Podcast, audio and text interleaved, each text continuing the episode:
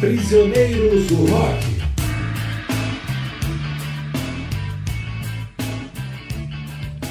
Estamos de volta para mais um episódio do nosso Prisioneiros do Rock. Estou aqui com o Christian e com o Jair, eu sou o Felipe e hoje vamos novamente falar do Arquivo Bis, aquelas revistas que o Jair desenterra para contar para a gente novidades antigas. Arquivo Bis.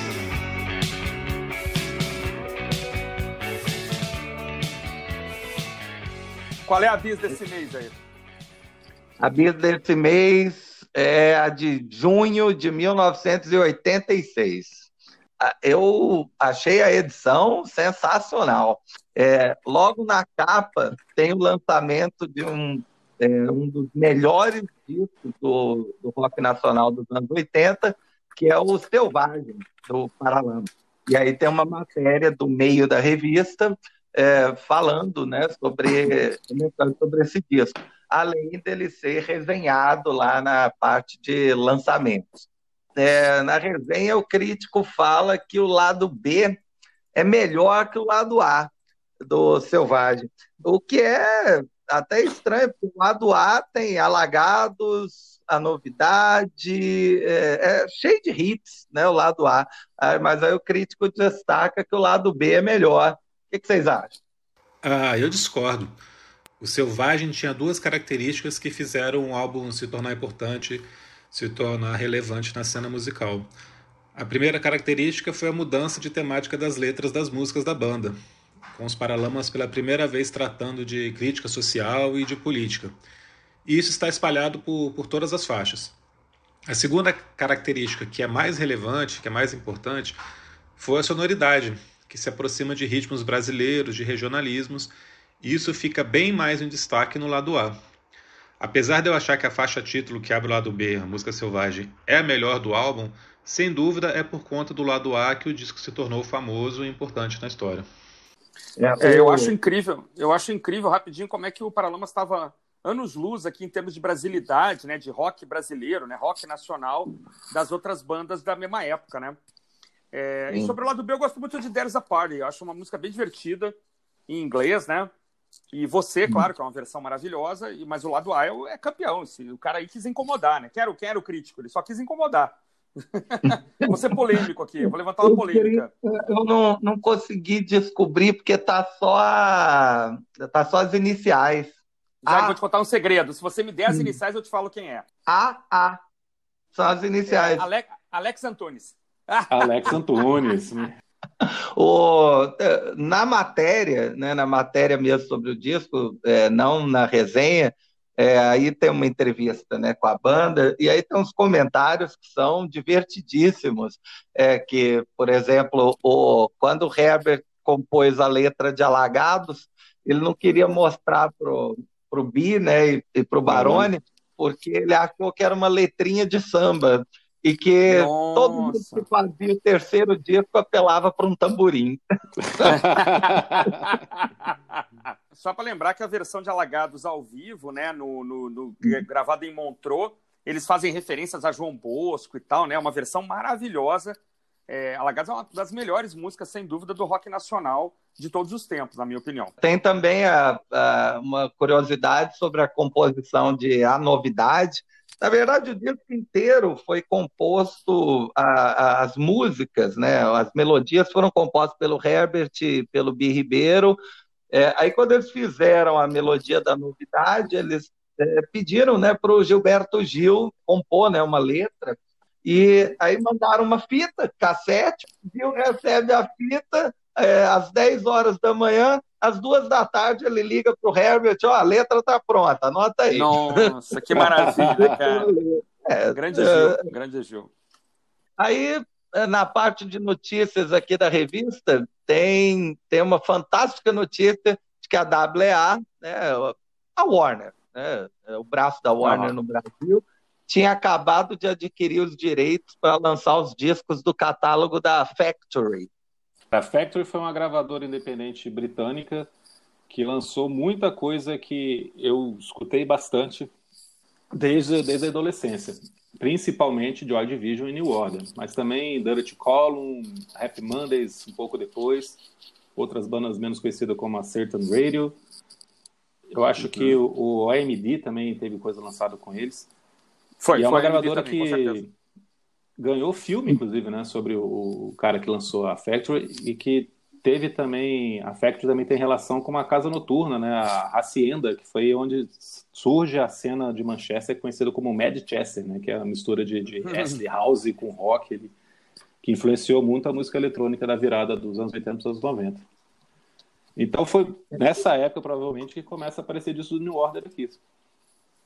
Foi e... um, dos, um, dos, primeiros lançamentos, é, depois que eles compraram é, a, os direitos né, do catálogo, foi o lançamento do Low Life, do New Order, e aí a, grava, a, a WA estava na dúvida sobre qual disco do Joy Division eles iam lançar primeiro, o uhum. Unknown Pleasure ou o Closer. É, ambos já tinham cerca de sete e oito anos de idade, mas ainda não tinham sido lançados no Brasil. É, Verdade, isso é incrível. Né? Isso é muito, muito louco, né? De pensar, é, pensar nesse momento, né? Que a gente está, onde o lançamento é simultâneo no mundo inteiro. É, ainda na parte de notícias tem um comentário que o primeiro disco do Capital ia, ia sofrer censura. Embora a, a redemocratização já tivesse começado, né, ali em 85, né, no, com o governo Sarney, é, a censura não tinha acabado oficialmente. Você não tinha nova Constituição, só vem em 88, e que aí acaba, né, a princípio acaba com a censura. A princípio, é. E aí a, o capital inicial é, corria o risco de não poder gravar Veraneio Vascaína. É, na, na, prática, a gente até sabe o que, que aconteceu, né? O Christian deve poder falar mais. Ah, o disco veio com um aviso que a faixa é, Veraneio Vascaína era proibida e o disco, acho, o disco veio proibido para menores de 18 anos, se não me engano. Né? Pra, a, gente não, a gente tinha dificuldade para comprar o disco, né? Ele era proibido para menores. Por causa de veraneio, não sei se, é, não sei se alguma outra faixa tinha essa, essa, esse problema, acho que era só veraneio. Na, na parte ainda de lançamentos de discos, é, tem o lançamento do Meets Murder, do The Smiths. De acordo com o José Augusto Lemos, era o disco mais pesado da banda. Cara, não, é um disco pesado, não. Cara. É um disco um pouco mais acelerado. Mas peso Sim. de guitarra, de bateria, assim, não tem, não. Ele, tem, ele é um disco mais acelerado. É, Headmaster Ritual é uma música bem acelerada. Tem uma. É, a, a, última faixa The Barbarism Begins at Home, uma coisa assim, que eu não estou olhando agora para lembrar o nome, mas ela também não, é, é meio, meio funkeada, então ela é mais acelerada assim, mas não tem peso de guitarra, alguma coisa assim, nada disso. É um belo disco, como todos os Smiths, como tudo que os Smiths fez, é muito bom. Só comecei a escutar Smiths a partir do The Queen's Dead, que é um disco que talvez seja até mais pesado, né? A faixa The Queen's a Dead. Faixa a faixa título é mais pesada. É, tinha também nos lançamentos lá de junho de 86 a coletânea do Echo and the Bunnymen, o Songs to Learn and Sing. Na época, o Echo and the Bunnymen já tinha quatro discos, aí a coletânea foi uma maneira né, da gravadora até é, tentar né, popularizar a fase inicial da banda. É, eu nem sei se os primeiros LPs chegaram a ser lançados aqui. Essa coletânea é muito boa, ela faz um ótimo apanhado da carreira da banda. Ela tem uma música inédita que é Bring On The Dancing Horses, que é excelente. É, o Echo the Bunnyman, ele foi muito elogiado pela crítica nos primeiros discos, porque fazia um som muito diferente do que tinha na época. Depois ele se torna um pouco mais pop. O, o, disco anterior a essa coletânea Ocean Range é um som bem mais agradável assim para tocar em rádio mesmo. Inclusive tem Killing Moon, que é a música mais famosa da banda. Mas é uma uhum. coletânea que resume muito bem o começo da carreira. E foi como eu conheci o Echo the Bunnyman, inclusive. Então, eu não é... ouvi, eu não ouvi Echo and the Bunnymen nos anos 80. Eu é, sou obrigado a admitir. É, eu fui conhecer Echo and the Bunnymen já nos anos 90, é, numa coletânea também, mas é, foi o Belly Who. É, eu decidi que eu vou dar uma chance para the Bunnymen esse ano. Aí o que, que eu fiz? Em janeiro, em janeiro, é sério, eu nunca tinha ouvido direito não. A não ser que fez sucesso, né? é, Bring on Dancing Horses, é, é, Pictures on My Wall, essas coisas que fizeram sucesso eu escutei, não tinha como não escutar. Mas aí em dezembro eu comprei, dezembro ou janeiro eu comprei o Crocodiles, que é o primeiro disco, né? Que vai fazer 40 hum. anos ano que vem. E aí, ao longo, ao longo do ano, eu pretendo ouvir os, os outros também. Mas é, o Crocodiles é muito interessante, muito legal, assim, um bom disco. Mas eu acho que não é ainda nem metade do que eu, do que eu vou encontrar, né? Assim, acho que não, não entrega ainda o que, que a banda virou, né? Na parte das reportagens, a reportagem que eu achei mais interessante foi que eles estavam mapeando o rock brasileiro da época, e aí a cada edição eles faziam sobre um estado específico. E aí, hum. nessa edição lá de junho de 86, eles fizeram sobre o rock de Minas Gerais. E aí eu, eu fiquei pensando nos anos 80, é, Minas Gerais não tinha grandes representantes no, no rock nos anos 80. Mudou nos anos 90. As, as bandas, inclusive, que eles citam, são bandas que eu nunca tinha escutado. Né? Foi escutar é, a partir da leitura da revista, é, que é o, principalmente o sexo explícito e a divergência socialista. Sexo explícito eu cheguei a escutar. É a banda do John Ulloa, que depois montou o Pato Fu com a Fernanda Takai, é o marido da Fernanda Takai. Mas eu escutei uma Ele coisa ou outra, tá? assim, bem depois. Na época eu não escutei, não. Na época eu lembro só de ter ouvido falar. Eu achei esse Divergência Socialista melhor. Era, ele era centrado em um poeta mineiro, um, chamado Marcelo Dolabella, e o, o, John, o John do Pato Fu também está nessa, nessa banda, mas ele toca baixo no Divergência Socialista. No, no Texas Place ele é o guitarrista.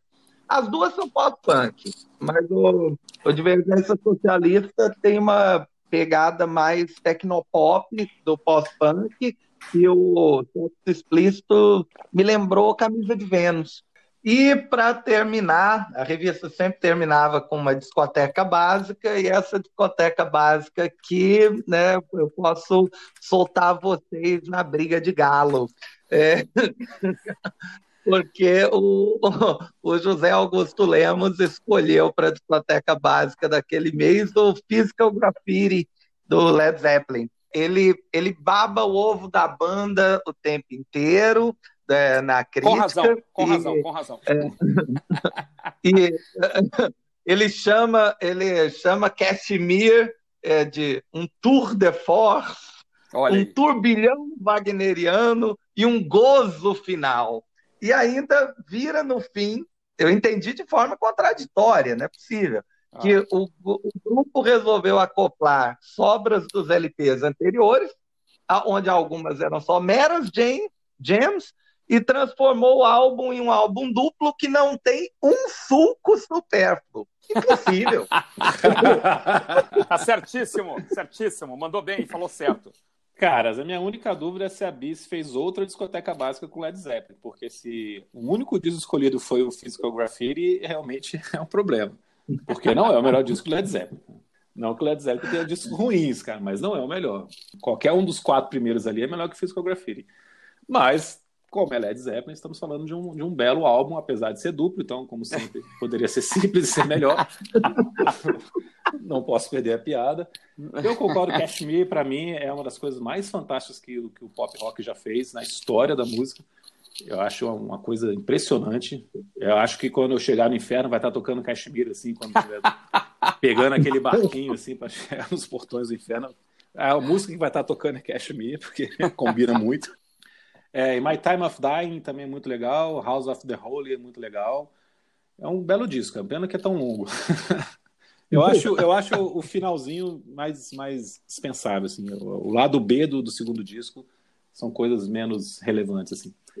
Ah, mas o Led Zeppelin tem, tem dois, é, tem dois álbuns na discoteca básica. Né? Eu acho que deve ser que... o primeiro ou o quarto. Deve ser um ou quatro. É, é um ou quatro. Provavelmente. É. O crítico até começa falando disso, assim, que ah, vou ofender as viúvas do Led Zeppelin aqui, porque eu poderia escolher qualquer um, né, do 1 até o 4, mas resolvi escolher o Physical Graffiti. É...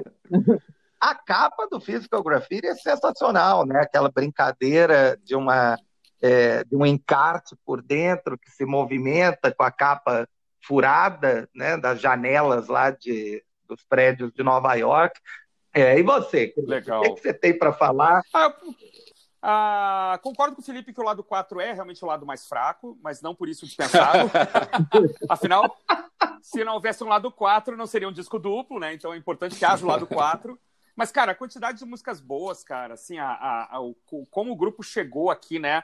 O Plant cantando bem pra caramba, o, o Jimmy Page no total controle da, do, do, da mesa de, de, estúdio, né? As guitarras em, em, em, cana, em, múltiplos canais e faixas longas que não são cansativas. Acho, não acho que My Time of Dying canse, não acho que Cashmere seja porventura cansativa, né? Então acho que se desenvolve muito bem. In the Light também acho muito bonito, é uma música de mais de oito minutos.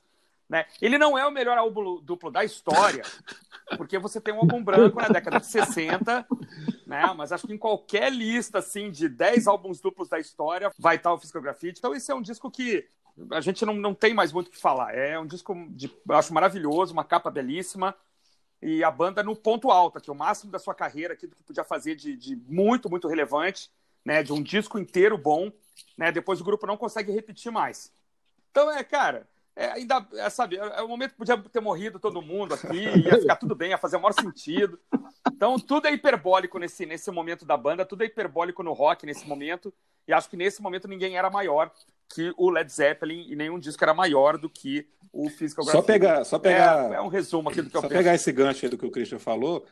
É exatamente ah. todo esse hiperbolismo do Led Zeppelin que faz com que ele seja a banda símbolo do movimento punk, né? Era contra tudo é. isso que o punk se levanta para combater. Né? É, o punk se levantou contra isso mesmo. Que bom, né? Agora, é aquela história, né? É, que a crítica adora dizer, ah, aí veio o punk e atropelou o prog. Não, cara, o prog continua bem, continua vivo, é. né? Só apareceu um movimento ali que também continua bem, continua vivo e ninguém atropelou ninguém. ninguém ah, é, né? claro. É um, um movimento musical não, não se sobrepõe a outro em nenhum momento, né, cara? Sim, então, é isso aí. Mas é, agrega. Tem mais bis aí, Jair? Não, o Jair, o Jair, você falou que tinha um, tinha um assunto surpresa. Ah, sim, tem um assunto surpresa. Peraí, peraí. Na contracapa da revista tinha uma promoção. É, você tinha que preencher um formuláriozinho e enviar para a revista, né, para promoção, ganhe mil LPs. É, eram, na verdade, ah. 250 LPs de quatro bandas. Quem respondesse certo ganhava o LP. Tá? Então, ah. 10 segundos sem o Google para cada um de vocês. Tá? As quatro perguntas. Pergunta número um: era um disco do Culture Club. É, qual é o nome verdadeiro do badalado e polêmico vocalista Boy George? Tempo.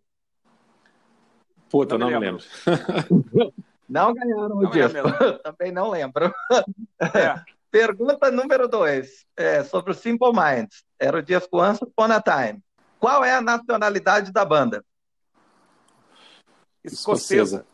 Simple Minds é uma banda de rock da é, Escócia. Não, isso é, eu lembrava também. Nada mal. Ah, eu vou colocar só o Boy George aqui para ver o nome verdadeiro dele, porque eu realmente não me lembro. E... É, eu acho que não é nem George. Não, pior que é George. George Alan O'Dowd. Mano. Terceira é sobre o Love, do álbum do The Code. Nossa. Qual é o nome do vocalista? Ian. Ian Astbury. Astbury. É. Astbury. Essa era fácil. Moleza. E a quarta, que... e o quarto era um disco do Julian Lennon, né? Filho, obviamente, Nossa, do John mãe. Lennon. Qual é o nome da mãe do Julian? É a. Cynthia. Cynthia. Verdade. Cynthia? Acho que é, hein? Ou é a Julia? Não. Não, acho que era Cynthia. Cynthia Powell. Cara, muito legal, muito legal. Já foi difícil aqui. Muito bom, né? Muito legal. Olha. Eu acho que eles fizeram isso do Boy George para ninguém ganhar, viu, cara? Porque não tinha como saber o nome do, nome do Boy George. Época era difícil. Possível, ninguém sabia isso. Mas realmente, a do Boy George é impossível.